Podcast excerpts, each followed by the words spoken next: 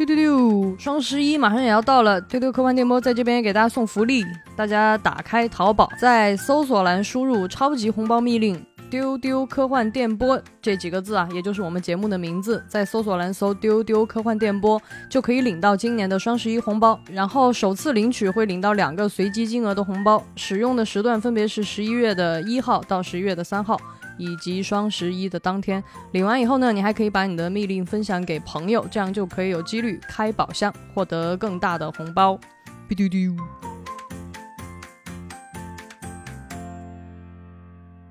Hello，大家好，这里是未来事务管理局和喜马拉雅联合打造的丢丢科幻电波。这里是热爱能量站。所以今天想要给大家安利一些很特别的内容，真的很特别。就是我们做了很新的一个策划，想要做一个新的角度来给大家安利一些作品，但是是从人物来切入的。最近一段时间特别红啊，有个节目叫《乘风破浪的姐姐》，我们觉得说就是很想跟大家去推荐一些乘风破浪的，不仅仅是姐姐，而是。大魔王，哈哈哈哈哈！哇哦，You tried，感受到了你的努力，对我尽力了，而是想笑出那种大魔王的味道，失败了。对，所以可见就是想要成为大魔王真的是很难的，但是往往这种大魔王的角色真的非常的深入人心，所以我们挑了四个真正的大魔王。来跟大家介绍一下，他们分别是谁？他们还演过什么？他们是什么样的人物？他们喜欢挑选什么样的作品去演？这个有意思极了。我是本期的主持人，未来事务管理局的局长季少婷。今天邀请到两位对这四位大魔王充满爱意，非常哎，对对对对，我觉得可能等下这期节目会特别的咦可怕，就是他们两位来跟我们一起来分享关于大魔王的案例。就是未来事务管理局的特工邓运，Hello，大家好。还有就是我们未来事务管理局的特工千一鹤，大家好，我是千一鹤。对，两位老师阅片无数，然后我们三个人共同评选出了四位公认的大魔王。这四位真的是特别的如雷贯耳。我先说几个他们就是让大家印象非常深刻的塑造出来的人物。首先第一个映入我脑海的就是《魔戒》当中的凯兰崔尔女王。就是精灵女王嘛，对，然后要配着那个她的背景音，然后有那种光打过来，对。还有一位呢，就是大家可能会觉得，哎，这个人特别古怪，奇异博士的古一，对，这位老师有印象的话，对，这位老师应该会让大家印象格外深刻吧，因为他浑身上下透露出来那种气场，见都没见过。对，然后还有就是，可能我想举的这个例子不一定是他最受欢迎的形象，应该是他最近最容易被大家记住的一个形象，就是《爱丽丝梦游仙境》里面的红皇后，头超大那个，超可爱的。对，大家可能是真的看过他很多很多的角色，等下会一一分享。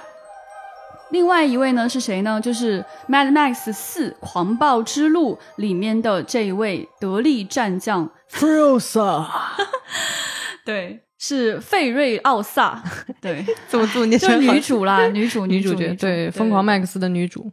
所以呢。就通过这几个荧幕形象，大家可能已经想到了这四位女性魔王般的身影。那我们待会儿就跟大家来一一介绍。首先，第一位呢，想跟大家深入来介绍的就是凯特·布兰切特，因为她真的是我最爱的女王，最喜欢她的神秘一笑。对，就她那种笑容，就是眼角、嘴角的那个弧度，真的太有意思了。我觉得任何人都做不到，就又威严又撩。真的非常的神秘，对。然后当时他在魔界当中所展现的这个形象，身上是发着光的，就仿佛说他本人真的是发光的。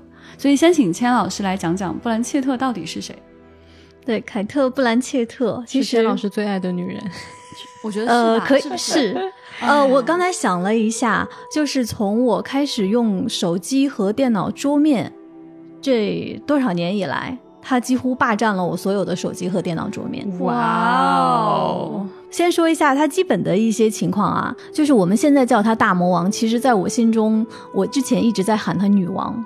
也就是局长，其实刚才在开场的时候说到，他非常著名的一个角色就是《指环王》系列中的精灵女王凯兰崔尔。嗯，绝对的女王。对，其实，在他演精灵女王之前，他最著名的角色是演伊丽莎白一世。嗯，也是这个电影让她第一次拿到了奥斯卡最佳女主角的提名，因为她是一个澳大利亚演员，在九十年代中期的时候，一直都是在澳大利亚的戏剧舞台上表演。也是因为说《伊丽莎白一世》这部电影，让她第一次就是在世界级的大银幕上，大家认识了她。然后后续呢，在《指环王》之后，大家也知道有很多的作品，她在电影《飞行家》中，她扮演了凯瑟琳·赫本。这部这个作品胆子太大了。，对，让她第一次拿到了奥斯卡最佳女配角奖。是的，然后呢，又在前两年的伍迪·艾伦的电影《蓝色茉莉》中，她拿到了奥斯卡影后。对，所以我觉得布兰切特是一位在演技上非常扎实，然后拿奖又拿到手软，同时又那么那么迷人的一个女演员。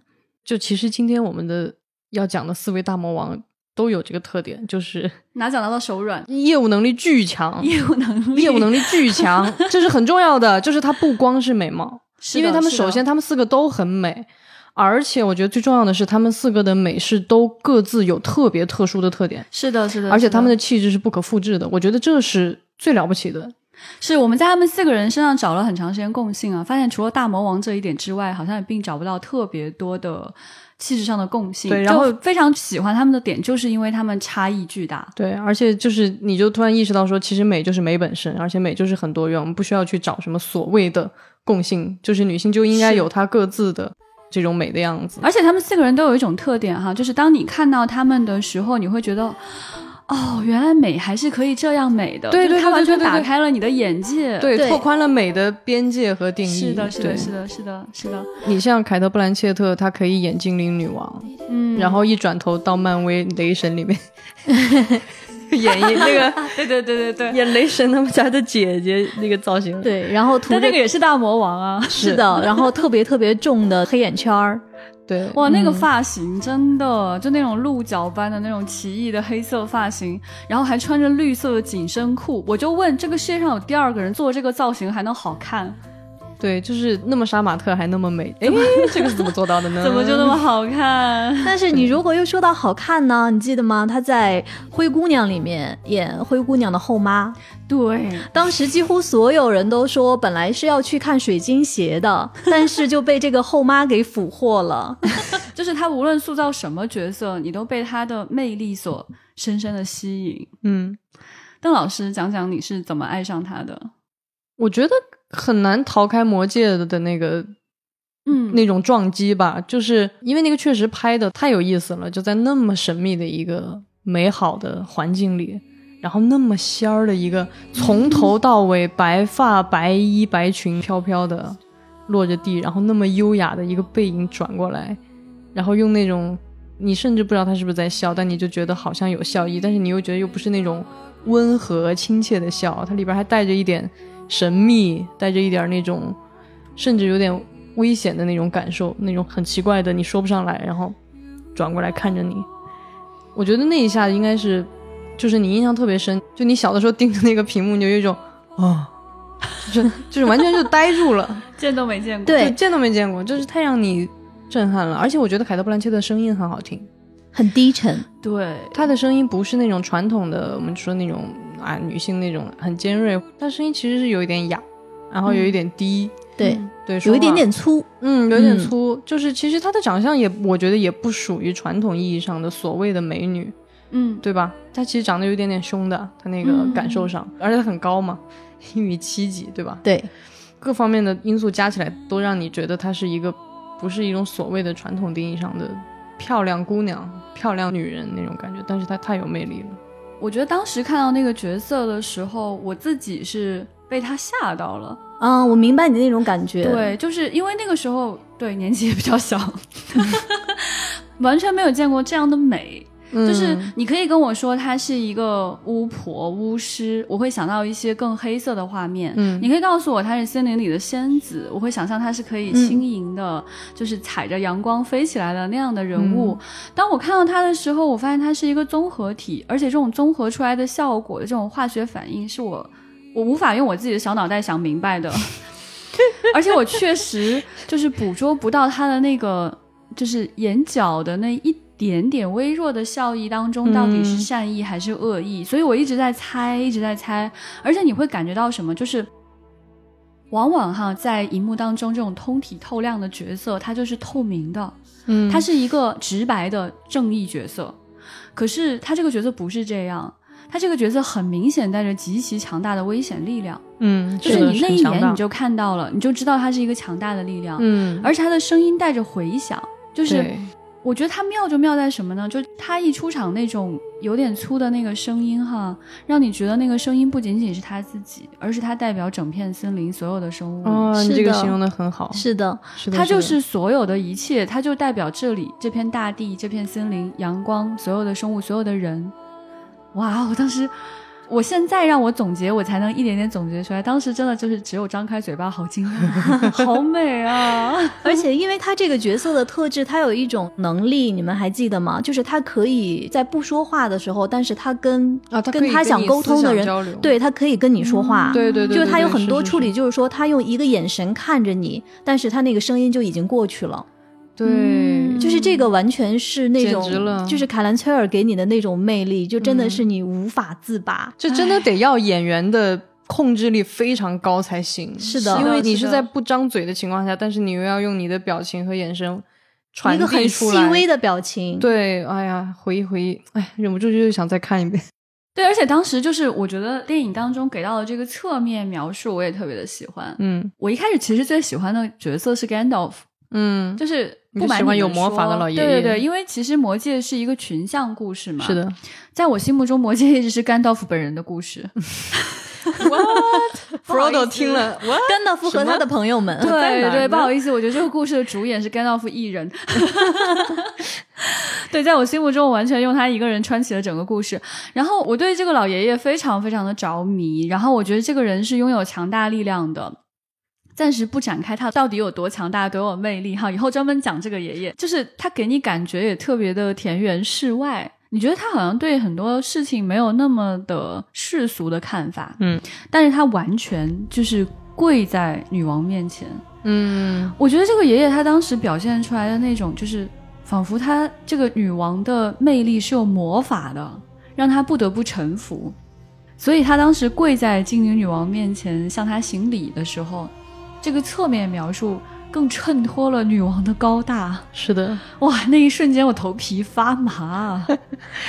其实这个角色真的很难。你想象一下，他首先不是人类，他是精灵族，他首先就是精灵族。人类对精灵的想象一直都是他们比人高级那种感受的，他们活得比人更久，他们比人长得更美，嗯，所以他应该是什么都见过，什么都见过。如果一个人可以活上成百上千年，你期待他跟你有什么大惊小怪的那些东西吗？就是你要怎么样能 hold 住，太难了。我觉得真的是除了他，我一时其实也想不太到第二个人可以演这个角色。你刚才说到，就是他活了很久。我记得在《霍比特人》里面有一个场景，就是甘道夫跟女王再一次见面，当时还有萨鲁曼。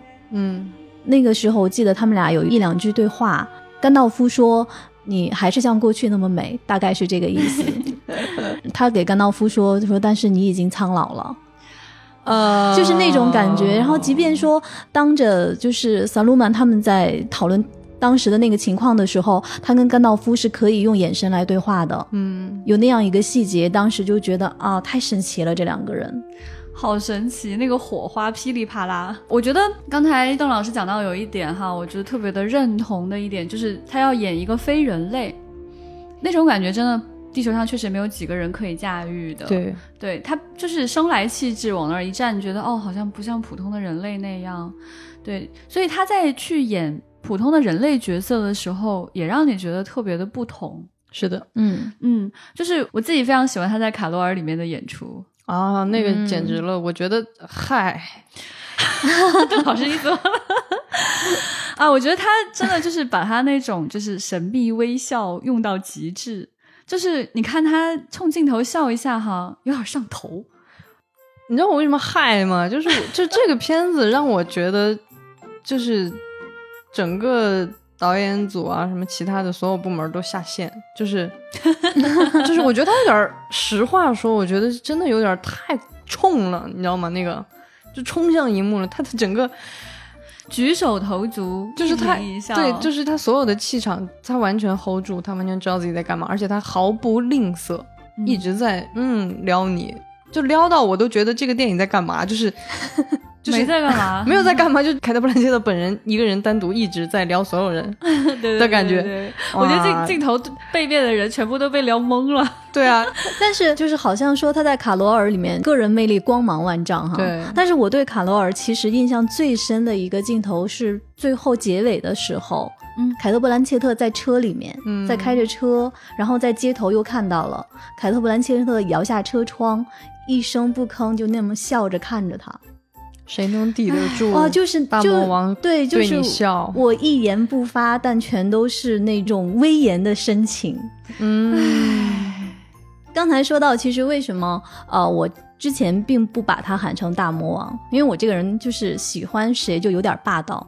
嗯，就嗯在我小的时候和年轻的时候，我喜欢谁就不许你们喜欢了，啊 就是属于那。种。然后我同学都会但这个你可能就拦不住布兰切特这种魅力。然后当时我的好朋友们都管她叫我的女王，嗯，因为其实我喜欢凯特·布兰切特是在《精灵女王》之前，嗯是伊丽莎白，嗯嗯嗯应该是在九八年的电影。我现在都想来，我觉得我是很庆幸。在那个时候，就是喜欢上了凯特·布兰切特，因为那个时候我觉得是整个你的个人的审美在逐渐形成的时候。嗯，我很庆幸在那个时候我喜欢上了这么棒的一个人。嗯那个你这，审美门槛抬的也太高了，所以觉得特别特别庆幸。是 那个时候，因为她因为主演《伊丽莎白一世》那部电影，她提名了奥斯卡最佳女主角。当时我买了很多的电影杂志，然后有一张照片呢，就是她在那一年的奥斯卡红毯上的一个照片。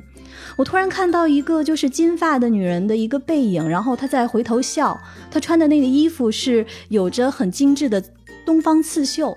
嗯，哎，就是那张照片其实很有名，大家可以搜一下。是是那个时候你说不出来气场或者怎么样，现在说来就是那种气质拔群的感觉。气场两米八，对对对，就当时觉得有种说不出来的好看，我就去看了《伊丽莎白》这部电影，因为这个电影讲的是伊丽莎白一世她如何从公主后来就是。当上了女王那样一段历史，其实，在当时看是会觉得那段历史是有点生涩的。我后来又补了很多相关的关于英国的史书，到现在都记得非常非常清楚。他在里面的一句台词，我觉得对我后来的一些影响也是非常大。她在那里面是一个什么样的角色呢？就是一个出生就被扔进了伦敦塔的一个公主，被她的亲姐姐关进了伦敦塔。但是后来呢，她就要傍她出来去继承王位，然后她就经过了很多的这个血雨腥风吧，然后也呃跟苏格兰女王玛丽来进行了一场很残酷的战争，最后呢就是成为了童贞女王。然后这里面呢有一段关于她情感的一段描写，就是她在她的少女时代就有一个情人。两个人非常相爱，但是当她成为了女王之后呢，这个情人和西班牙王室有一些密谋，想把她给推下王位。最后这个密谋呢，就是被他识破，然后他的这个情人呢也被抓到了。你会觉得说，所有的人就是看到这个情况，如果你是伊丽莎白的话，会做什么样的选择？如果按照现在很狗血的那种的那种处理，就是啊，你这个大渣男去死吧！但是，但是呢，凯特·布兰切特演的伊丽莎白女王，她就是看着她这个昔日的情人，嗯，她用就是刚才大家说到的，就是凯特·布兰切特的那个很低低的、慢慢的声音说：“我不杀你，我会一直留你在我的身边。以后的日子里，我每次看到你，我都会提醒我自己，我曾经和危险有多近。哎呀，我天，，Oh my God，就是这真的就是这样的词儿，你换个人说出来就不是那味儿了，对你 hold 不住的话，不是那意思了。对对，是的，就是在我第一次看，为什么对这句台词印象那么深？你会发现，就是这个演员他来诠释这个角色，以及他个人的气质，一下在我面前就立住了。嗯以至于说我后来再看他在零七年的时候演伊丽莎白的续集《黄金时代》，你会发现她的很独立的那种性格是延续下来的。那我说的这种独立，其实并不仅仅是因为她是一个女王就高高在上的那种独立，而是说所有的在情感向上的，或者是在人生选择上的那种独立和不迎合。嗯嗯，所以这个是我非常非常喜欢她的地方。因为为了就是录我们这个节目，我简单看了一下，我看过她的电影的片单。我发现他根本没有演过任何唧唧歪歪的小姑娘，真的，这个是就是你看他演的所有的角色都是那种不迎合的，嗯，非常独立和美好，也很从容的。是哎呀，他自己也是这样一个对，我觉得很喜欢蔡老师说那个从容，是是是，就是有很多女性你会感觉到她的独立跟美好，嗯哼，但是获得某种从容其实是非常难的，她就有一种活了千年的感觉在里面了，很神秘的。对她其实，在生活中也是一个非常可爱和洒脱的人。就有一个小八卦特别有意思，有一年她去参加电影节，她穿了一身非常好看的长裙，她那个长裙是什么样的呢？她那个长裙是一身丝绸的长裙，贴身剪裁，淡粉色，发着淡淡的珠光，从上到下拖地的那样的长裙。嗯，一条这样的长裙呢，这种材质呢，它是非常容易皱的，就是只要你坐下，它就会皱。那我们知道，很多女明星去走这个红毯的时候，都是加长林肯带过去，然后有人扶她慢慢走下来。可是这样裙子就皱了呀，对不对？我们女王不能允许这样的事情发生，所以她做什么呢？她坐公交车去。所以当时就传出来特别多的照片，就是他站在公交车上，对，特别优雅的，扶着杆不怒自威的，就扶着那个公交车的那个扶手，然后就静静的，就仿佛就是这个公交车不管它怎么开，就这个人是站在那儿是静态的这种状态在往前走，我就特别想揣摩一下当时那个开车的司机他是什么心态，他肯定就觉得说我看到了一个什么样的非人类的一个精灵女王一样的人就这样走上来了。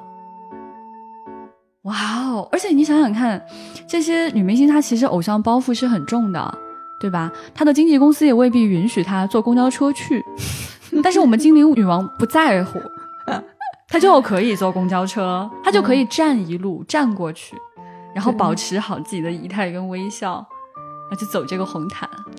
对他真的是一个挺洒脱的一个人。好像有看到说有讲他这个人的个人性格哈，就说他其实是特别亲和。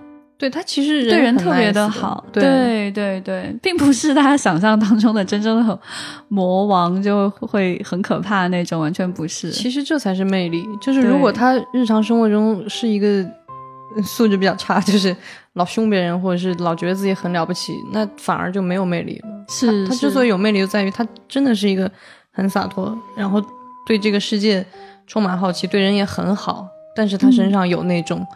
很威严的东西，你才忍不住会亲近的靠近他，然后跪下说：“女王。”然后，然后说到她的魅力，其实刚才就是登云说到，就是她可能不是传统意义上的美女。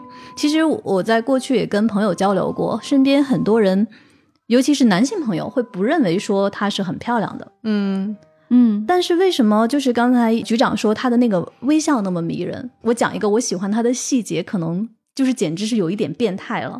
就是 我看他的照片，我特别喜欢看他嘴角的细纹和他眼角的那个细纹。对，它是有细纹的。对，我是觉得说他的细纹都是很美的。是的。然后我觉得可能说是神秘也好，但是从他个人来讲也好，我觉得是一种特别开阔的一个气度。对对对，就是那种很超越了，就是那些更脂粉修饰的那样的一种美。嗯，其实，在传统的这样的观念里边，女性被训导的就是说，你是年轻漂亮才是好的。你如果老了，你失去了，对吧？人老珠黄了，你就失去了某种所谓的价值。所以，其实大家二零二对年龄零年了，还有人用“人老珠黄”这个词啊很遗憾，有很哎呦，遗憾，我的天，很受不了。所以我们做这期节目其实是有有哎有呀，有想法的啊。对，其实我不认为说你现在来形容一个姐姐有少女感是在赞美她。是我也认同，这个是一种表面上是赞同，其实她背后的那个价值观是在否定女其实性的价值。他们就是说，现在人们会这样说，对，就是赞美一个到了一定年纪的女人，说她有少女感，就说明她状态好。我觉得不全对吧？对就是我觉得有的人可以有这样的感觉，但是不全对，它不是美的全部。对，所以就是千老师讲的说，布兰切特她的这个眼角细纹之所以迷人，是她打破了某种东西没，错就是我们不一定只需要光滑的脸才可以美，嗯哼她的细纹就是非常有。是时间的痕迹啊，朋友们。对他的细纹是非常有助于他演戏的，就是他的每一条细纹的一个细微的动作，就代表了一个新的含义。你就觉得他的眼神也在向你传达很多很多很多的信息。对，这就是为什么当她的脸在大荧幕上经受如此巨大的考验，她的每一条细纹都能被放大的时候，还那么美的那样的感受。没错，这也是为什么她特别适合演电影，特别适合在大荧幕上被看到的一个重要的原因。我很认同千老师说，她有一种引领的状态在里面，就是她是的刚刚邓老师说，他开拓了我们对美的认知。我小的时候我没有见过这样的美，长大了之后，我觉得哦，这样的真的很好，对，是的，特别的美好，特别的突破边界。我觉得非常重要的一点就是，布兰切特这种人生的态度其实是非常值得去赞扬的。就是美是什么？美是美就是美本身，不是某种社会告诉你的美。比如说，女人一定要年轻，女人一定要光滑，你的皮肤一定要紧致有弹性，对吧？所有的啊化妆品都在。做这样的消费主义的洗脑，因为为什么那个细纹如此的迷人？那是时间留给你的礼物。实话说，嗯是是你的阅历，是你的成长，是你的身体在跟这个世界在进行交互的过程当中，在互动的过程当中，它留下来的痕迹。所以他的嘴角为什么笑容那么迷人？他的那个那个戏文都可以去演戏，是因为他接纳了他，他非常的接受这一切，然后他把它很好的用在了他对这个世界释放了出来。对，去释放、去表演的时候，他可以把它带出来。我觉得这是很了不起的。首先，作为比如说我们每个人自己，我觉得没有必要去迎合某种呃外界的对审美的定义，我一定要怎么怎么样。那同时，我们去看别人的时候，评价别人的时候，我觉得也可以更不要去觉得很单一，就是必须得胶原蛋白才是美。我觉得凯特·布兰切特老了以后，我觉得她仍然会很美。对，他如果有一天头发花白、满脸皱纹，我相信他的每一道皱纹里面仍然会散发光芒，散发他对这个世界的所有的那些经历的宝藏都会藏在他的皱纹里。我觉得那个东西太美了。有一个电影是可以佐证邓韵的观点的，就是她逐渐的老去会有多好看，就是《本杰明·巴顿骑士》。哦对对对对，把这个电影给忘了。Oh my god！啊，我现在就要哭。对这个电影真的太喜欢了。对我，我觉得这个电影的魅力除了听电波的那边，如果有人没有看过这个电影，你立刻马上 现在就去看《本杰明·巴顿骑士》啊大卫·芬奇。大卫·芬奇的对电影太棒。我觉得这个电影的魅力，除了就是芬奇的导演，包括菲茨杰拉德的原著，嗯其实里面很大的程度是里面演员的表演。是的，是的。对，然后布兰主要是布兰切特，是 布兰切特，哎，我个人观点吧，布兰切特和布拉德皮特在这里面演一对，其实在时间中逆向而行的一对恋人。是。一个人生下来是年老的，但是他的生理年龄越来越年轻，但是他的心理上其实也是在逐渐老去的。是的，但是布兰切特呢，是一个就是我们普通的时间线上的一个人。然后我喜欢他在这里面的表演，是因为除了他个人的魅力，其实也是这个角色本身。对，他要去跳舞，他就去跳舞。我虽然很爱你，但是我还是要离开你。嗯，但是我不跳舞了，回到你身边，你对生活有很多的困惑，那我就来给你很多勇气，这是我要坚持的地方，我就会去坚持。但是等到我们在时间中逆向的距离越来越远了，我们不能在一起了，那我就主动说我们应该分开。这个是我特别特别喜欢他的地方。等到他的恋人在时间的尽头又变成了一个婴儿的状态要去世的时候，他其实已经非常非常年老了。是的，但是他又毅然回到他的恋人身边是，他愿抱着他的恋人说：“我来陪你走最后一段路。”所以这个也是在这部电影里面，布兰切特他的个人魅力和角色魅力的叠加，给我印象非常深。我特别特别没有办法，就是回忆的那个瞬间，就是布拉德皮特演的这个人已经变成了一个完全的小孩子了，然后 那个场景非常的诡异，你就觉得是奶奶带着孙子的那种感觉，但其实他们是对有曾经的恋人。对有一个背影就是他牵着他，他牵着他，牵着他，然后那个也是我最印象深刻的话不。不不光是那个，就是因为他渐渐的，就是布拉德皮特演这个角色渐渐的变小以后，他失去了就跟小孩一样，他不会说话嘛，他牙牙学语的那种感觉。然后，因为布兰切特在这个电影里的角色名字叫 Daisy，, Daisy 他就教这个小男孩说话，就是 Daisy，Can you see Daisy？就是让他叫他的名字。我就觉得啊，Oh my god！你们先聊，我冷静一会儿。所以这个就是年老也会很动人的一个佐证吧。就布兰切特在这部电影当中，他饰演的这个角色年龄跨度特别大，对，他从一个非常年轻的我们说的少女状态，嗯一直到年迈的状态，她完全都 hold 住，是就是没有让你觉得有任何的违和感。是的，一个跳芭蕾的，对这个难度非常高，因为她 hold 住一个年龄段，她都是很有难度的。嗯他往往可能在演超出这个阈值之后的角色，就有有点吃力了。，对，你能看到很多演员都做过类似的这种尝试。他可能在一部电影当中饰演一个人的年轻状态和年老状态，你会看到他力不从心的时刻。但是，当你在反复去琢磨这个电影的时候，你发现布兰切特没有力不从心的时刻，嗯嗯，这个很惊人，她密不透风，对。让你觉得她是少女就是少女，是年轻的女孩就是年轻的女孩，是中年女性就是中年女性。当她老了之后，你就觉得她就是这样的，很自然的，就仿佛你是去拍电影的时候，你是去截取了布兰切特已经老了的那个时间放进来，嗯用在了这个电影里面一样，这个就是那么的自然。所以他真的绝对的实力派演员。哎，很神秘的一个人，说不定他真的活了好几千年 啊。总而言之，我们在 我们在他的个人简介里面可以看到，他出生于一九六九年五月份，仿佛是个普通人类哈。嗯但我不信了，已经。对，这么一说，他演吸血鬼什么的也很合适。哎，他好像还真的没有演过吸血鬼。他没演过，对，吸血鬼就肤浅了，不一定哦，不一定、哎，哦，不一。定哦。就是如果是他演的话，他他演什么我都愿意。对，你想他能把后妈演成那样，你想象一下，一个吸血鬼，他其实就是不死之人嘛。那他在历史上可能做过很多了不起的事情啊，说不定凯瑟琳·赫本其实就是他。他后来哦，他演的凯瑟琳·赫本实在是太美了，大家可以去搜一下《飞行家》。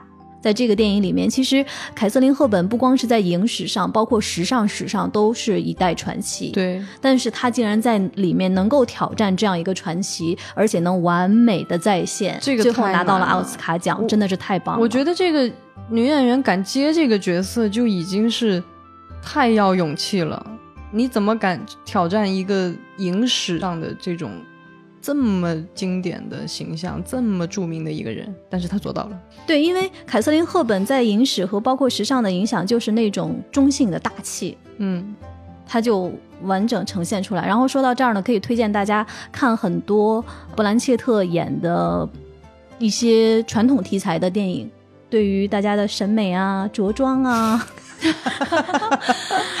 文化的积淀啊，都会有很大的帮助。着装真的有帮助吗？他那个风格一般人可以 hold 住？可以，可以，他的搭配你还是可以学习的。比如说，他演一个电影叫《乱世有晴天》，其实是一个二战题材的。嗯你就即便说你不想看里边的剧情，你可以看看那个时候的人怎么穿衣服，还是挺好看的。田老师。对，然后还有《天才先生雷普利》里边也是。我觉得很奇特的一件事情哈，就是布兰切特他演的所有电影当中，不论这个电影是谁导演的，原著是谁，其他演员是谁，剧情怎样，其实当我去想到这个电影的时候，往往映入我脑海的第一张脸就是他，嗯，一定是他，就是他绝对在里面是最出挑的，一定跟他有关。的。这个就特别的神秘力量了，我觉得，就说明他在塑造人物方面的这种功力真的太吓人。要说到说，就是像凯特·布兰切特一样非常有王者气息的人呢，可能会想到的就是蒂尔达·斯文顿这样的一个人，在他的身上有一种非常神秘的魅力。与此同时呢，他还是一个很古怪的人。如果他跟大魔王布兰切特来比呢，他就更怪了一些。对，对，就是哎呀，这个人这种古怪嘛，真的是每次你总能咂巴出来特别不一样的味儿。然后呢，他所塑造的角色那个跨度也是无比巨大巨大、无比巨大的一个人，他就是他就是他就是，蒂尔达斯文顿，耶！哇 哦，我好爱他。他真的太特别了。他是可能四位大魔王当中身高最高的一位吧？对，是的，是的，他非常非常瘦高瘦高的，对我觉得很多的就是科幻迷、奇幻迷啊，知道他很有可能，我猜测啊，就比较年轻的话，可能真的是从那个奇异博士知道他。当时你们可能看到一个光头，对对对，穿着白衣服的光头，穿着白衣服的光头啊、呃在尼泊尔，然后就是觉得一位特别莫名其妙的大师。我觉得可能很多人不知道的话，一直在猜他是男是女。嗯，嗯一直在猜，一直在猜，这个人好奇特，完全看不出来性别。如果是女性的话，为什么会是光头呢？怎么就看不太明白？但是呢，他完美的诠释了一个活了特别久的人。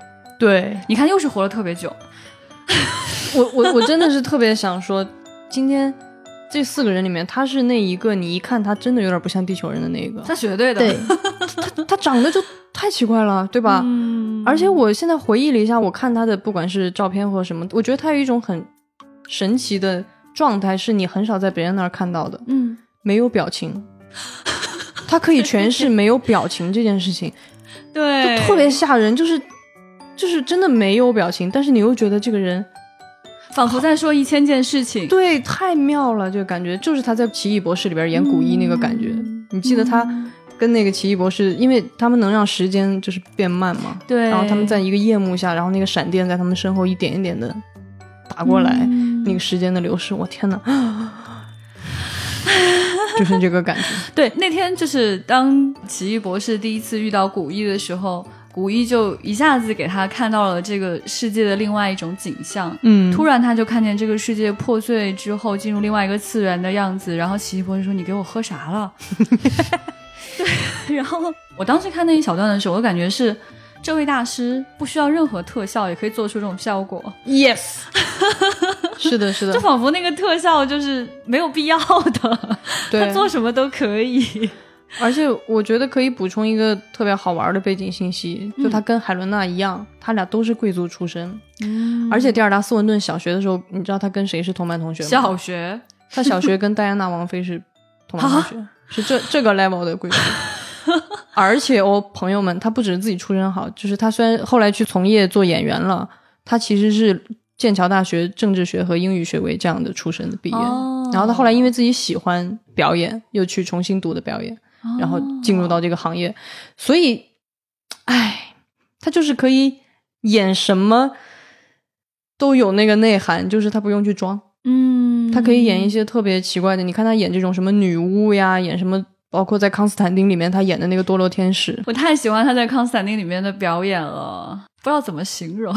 我靠嘴说，我就能把这事儿弄清楚，还需要人家表演什么，还需要这个人存在什么？对，就是语言当然要贫乏啊。如果语言就能把这事儿说清楚的话，就太愧对于电影这样的一种艺术了。对，对，你想当时在《康斯坦丁》里面哈，哎呀，你说那个时候就是延吉盛时期的这个，提努里维斯，靠什么人压制他呢？嗯，这个角色是要对他有压制感的。。对对对，威胁感、压制感，我的天，同学嗯们，再回忆一下当年的基努里维斯在《黑客帝国》里面的那个状态，嗯，什么人出现的时候让你觉得他气场短三分？怎么办？这个时候你找谁合适？嗯，哎，我们斯文顿就来了，对吧斯文顿老师，往那儿一坐，你顿时觉得基努里维斯的气场短了一点儿。你就瞬间就觉得基努里维斯是人类，嗯，凡人，人间的，虽然有超能力，但是人间的人，蒂尔达斯文顿就是天使。对，可吓人了。而且那个时候，我对他的性别认知也有点模糊。嗯，他一直非常有这种嗯中性的魅力。对对，那个时候我看他那个角色的时候，其实也有一点点懵。嗯，那反正觉得啊，好漂亮啊。但你会觉得说，OK，堕落天使他就是可以不用人类的性别认知去看待他的，对所以他嗯就是应该是这个样子的。就是他不管是穿着西装还是有翅膀的样子，你都觉得，哎呀，好好看啊。是的，是的，我觉得他是咱们今天拎出来的四个大魔王里边最有中性感的，就是他的美不需要那布兰，切特也很中性，但是他们不一样，对他们都会有一点点，就是不是那种特别传统女性的，但是蒂尔达斯文顿是特别在中间值的一个人，就是他不需要任何去强化某一种后天的性别特质来让自己被看到，或者是凸显她的美丽。好自由，对，特别特别厉害。所以这里我就可以给大家介绍一个，就是这个是我真的完全被他震撼的一个片子。我觉得这个片子就是，我就觉得是为他量身打造的啊。这个电影是原著也很厉害，是沃尔夫的原著。大家都知道沃尔夫是文学史上就是很著名的一个开创性的一个人物。他曾经写过一个传记体的一个小说，叫做《奥兰多》。然后后来呢，这个小说被一个女性的这个导演叫萨利波特。这个电影真的就如果没有蒂尔达斯文顿这个人，我不知道这个片子怎么成立。啊，这个片子讲的就是一个在四百年间，这个人他的性别流转，然后他活了四百多年，从男性然后变成女性，对对对对，然后从古代活到现代这样一个故事。我的妈呀！这个电影是当时我还在上大学的时候，我们在课堂上看的。当时看完以后，很多人都很懵，就是一种他到底是男的还是女的？因为他中间那个性别转换的那个也是不是那种给了你很多解释和描述的，他就是这样就这样了。嗯，然后他活了很长也没解释，他就这样了。嗯啊，他看完都很懵，就是啊，就是嗯，怎么了呢？到底是男的还是女的呢？他到底在干嘛呢？但是你就突然之间体会到那种美妙，就是一个人性别是如何作为一种后天的建构框住了他。假设可以突破这个东西的话，他是怎么样在这个时间里去游历他的人生？哇，这太妙了！这个电影，所以推荐大家都去看。如果你特别想要感受蒂尔达·斯文顿那种完全不需要用性别标签去限制的美的话，就去看这个电影《奥兰多》。他的这种表演就跟一般说我们请男性演员或女性演员去做男女就是互换的这样的装扮的时候是有很大的差异的。是，的，是的，你看到他身上，你就会觉得 OK，呃，他是男的，对。然后过了一会儿，你会觉得，嗯，他确实是女，他好美。对对对，他变男就哦，好帅，对，没错，他就是男的。你会非常非常的确信，而不仅仅是只是觉得他换了装束或者嗯衣服。对，其实这个设定也很像，就是《黑暗的左手》的那个设定，哎是就是我们非常爱的厄修拉·勒奎恩的作品《黑暗的左手》。有机会可以跟大家聊聊厄修拉，对，今天就不展开了。对。然后刚刚前辈讲的时候，我也在想，说前目的地要是他演也很有意思啊，但是他一出场就剧透了。这个电影讲完了，然后伊森霍克是我很喜欢的演员啊，不是说要换掉他，只是说，哎，如果蒂尔达出现的话，觉得，哦，我我好已经知道结尾了，对对对哦没事哦没事没事了结结局我已经知道了，对，很有意思。蒂尔达也是一个嗯演技很过硬的，他其实在今年最新的七十七届的威尼斯电影节上是有颁发给他这个终身成就奖。然后我就很震惊，因为我一直觉得他那张脸看上去没有很老，对，为什么要拿终身成就奖？然后查了一下他年龄，嗯，是可以拿终身成就奖他。在这几个人里面算年纪比较大，是的，但是就很神奇，你回忆一下，他真的是一个不老神话，好吗？太奇怪了，。这个人。对你去看他现在的电影，你再去看他的老电影，你会发现他好像真的没有什么变化，是好可怕。是的，其实我刚开始知道他是看《纳尼亚嗯，对对对，《纳尼亚传奇》对你，你就说哈、这种就是本来是一个儿童题材的书籍，然后改编成电影，就是他竟然在里面出演的这样的一个角色，让人如此印象深刻。然后我会觉得，其实刚才说到他个人的气质和他的美，嗯，对我来说，他跟凯特·布兰切特不一样的地方在于，就是他那种，尤其是生活中的他，就是有那种神感，嗯，他没有办法让我有那种很本能感性上的那种亲近感。是的，是的，因为他个子特别高，然后又非常消瘦，嗯。他平时就是特别短、很利落、很帅气的短发，然后加上这个人皮肤又特别白，是的，是的，你会发现他在生活中的那种样子，让你就是必须要仰视，对是那种感觉。不管是物理上还是心理上，它真的很对距离。感，距离感的，是的对对但是我曾经在很多年前看过一个他个人的一个专访的纪录片，他家是在苏格兰，在他家里面，我记得特别特别清楚，他养了很多小动物。其实蒂尔达·斯文顿的声音也是那种比较低沉的，对对对，但是他是也是有非常漂亮的口音，嗯，然后他用那种很低沉的、慢慢的、很漂亮的口音，在给他的记者讲，他指着他的小乌龟说，他叫 Slow，他的小乌龟叫 Slow，他还有兔子，然后他又到了那个兔子笼那边说，他叫 Quick。为什么那么可爱？对对，你会觉得说，就是跟他日常的这个人，就是特别特别可爱。他养了一只小乌龟，小乌龟叫 Slow，也没有过过多的描述跟修饰，就是这种让你就是很仰视，但是心里面又会觉得说你本能没法抗拒的一个人。对，哎呀，他他有一种特别神奇的简洁感，就是在他的表演里也有也有这种东西。对对对对对，就是他不会。就是很多，就比如说像海伦娜是很繁复的，很很喜欢去对，很很很哥特那样的，他就是。但是虽然说他个人的风格是这样，但是我想说他其实，在很多作品里面那种很多层次的表现力，他其实合作非常多的导演是韦斯安德森。嗯，然后他在《布达佩斯大饭店》里面，其实很多人看完这个电影没有认出他，对，看演员表说哪有迪尔达斯文顿，对他很百变其实，但他其实就是演最开始的时候把那个画托付给拉尔夫菲斯的那个老太太，真的是完全不像。然后在《犬之岛》里面，那虽然是个动画片，它有配音，它配音的是谁呢？是那个看电视的狗，大家都说他是先知。你们还有印象吗？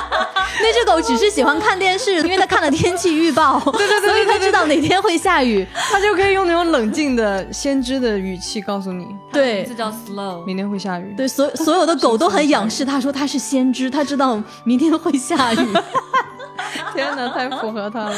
哎，好本人啊，好好笑。对，可是我非常喜欢的一个他的角色是，其实也是我们刚才说到的，在《本杰明·巴顿骑士》里面。对对对，他竟然跟他出场过一段你看想不起来了吧？仔细想，他就是这样一个人，他演了非常非常多特别出色的角色，但是哪一段是在嗯，本杰明有一段时间在中年那段时间，他出海去做海员。